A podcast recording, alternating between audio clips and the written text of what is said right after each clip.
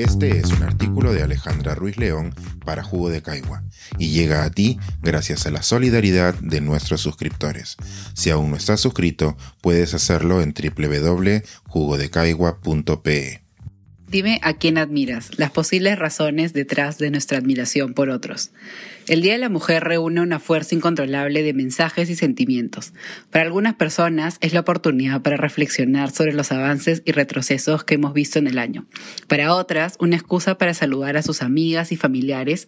Y para algunos desubicados es el momento para recordarnos los obstáculos que la sociedad le impone a las mujeres. En las entrevistas que se realizan por este día no falta la pregunta sobre a qué mujeres admiras.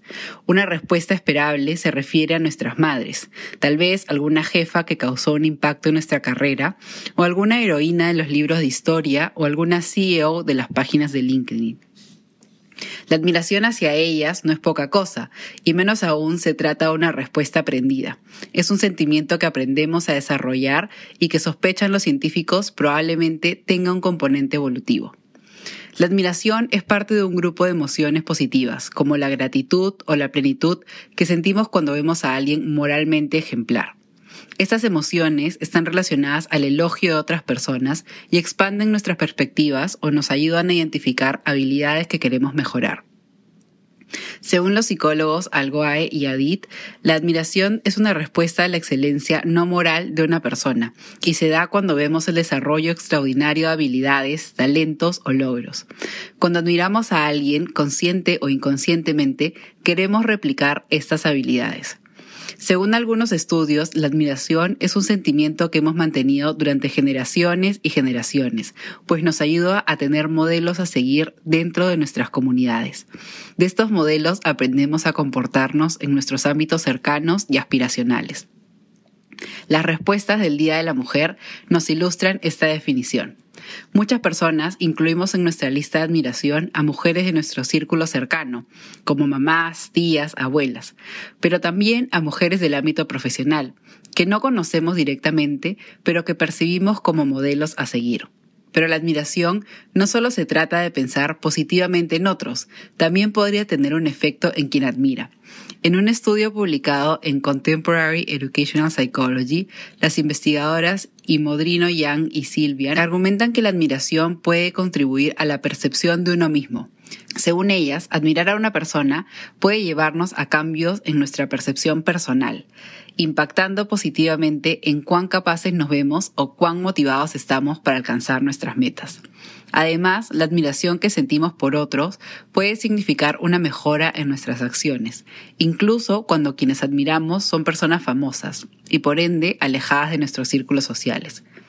La relación entre la admiración y la motivación es aún una teoría por confirmar. Sin embargo, podemos imaginarnos ejemplos de nuestro día a día en que usamos la admiración para producir un cambio en nosotros, como cuando una persona tiene una foto de un deportista que quiere imitar o cuando seguimos en redes sociales a personas que admiramos para saber más de ellas cómo se organizan, cómo lo lograron, cómo lograron estar donde estar, dónde estudiaron, etc. Leyendo los artículos sobre la admiración, pensé en dos anécdotas que me ocurrieron en las últimas semanas. Curiosamente, ambas están relacionadas con jugo de caigua, y para ninguna encontré artículo científico que las explique. En la primera ocasión, yo había compartido en Instagram una publicación de Natalia Sobrevilla sobre su travesía bicentenaria. Una chica me respondió que ella hacía rutas en bicicleta y que independientemente de ello era lectora fiel de Natalia y que se sentía feliz de ver que sus dos intereses se encontraban, algo que no le ocurría a menudo.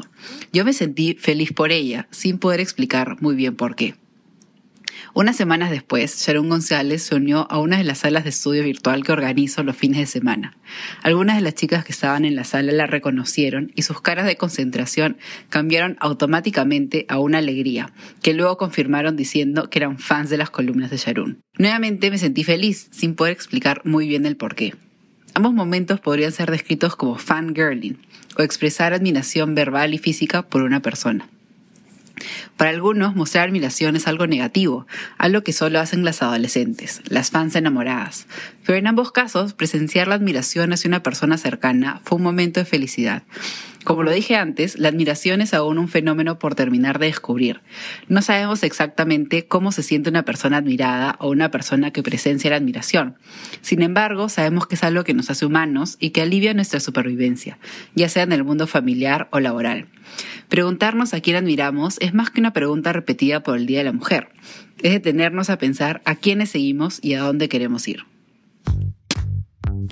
Este es un artículo de Alejandra Ruiz León para Jugo de Caigua y llega a ti gracias a la solidaridad de nuestros suscriptores. Si aún no estás suscrito, puedes hacerlo en www.jugodecaigua.pe.